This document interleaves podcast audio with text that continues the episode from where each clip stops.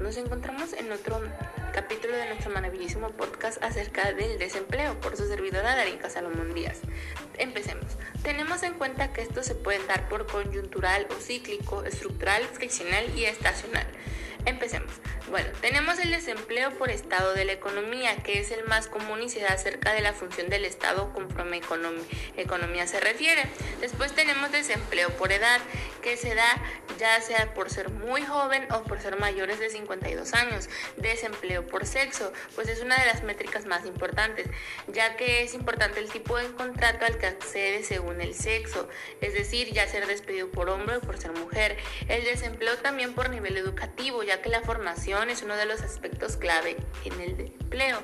En la mayoría de los países desarrollados, aquellas personas con formación superior tienen menor nivel de desempleo que aquellas que carecen de formación.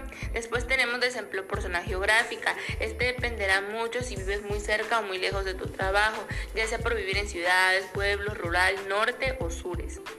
Después tenemos el desempleo por sector. Hilando con lo anterior, el desempleo también se puede clasificar por sectores. Esto es algo habitual en los datos del desempleo, ya sea por sector terciario, sector secundario y sector primario. Al igual tenemos desempleo por educación. Atendiendo a la duración del desempleo podemos distinguir varios tipos de desempleo en esta, la de larga duración, menos de dos años y menos de un año. Estas métricas hacen referencia al periodo de tiempo de una persona que se encuentra en situación de desempleo. Y asimismo tenemos todos estos tipos de desempleo que, que recaudan lo que tenemos en cuenta que es desempleo, que es la situación de falta de trabajo. Asimismo concluimos con este podcast y los vemos en un próximo capítulo.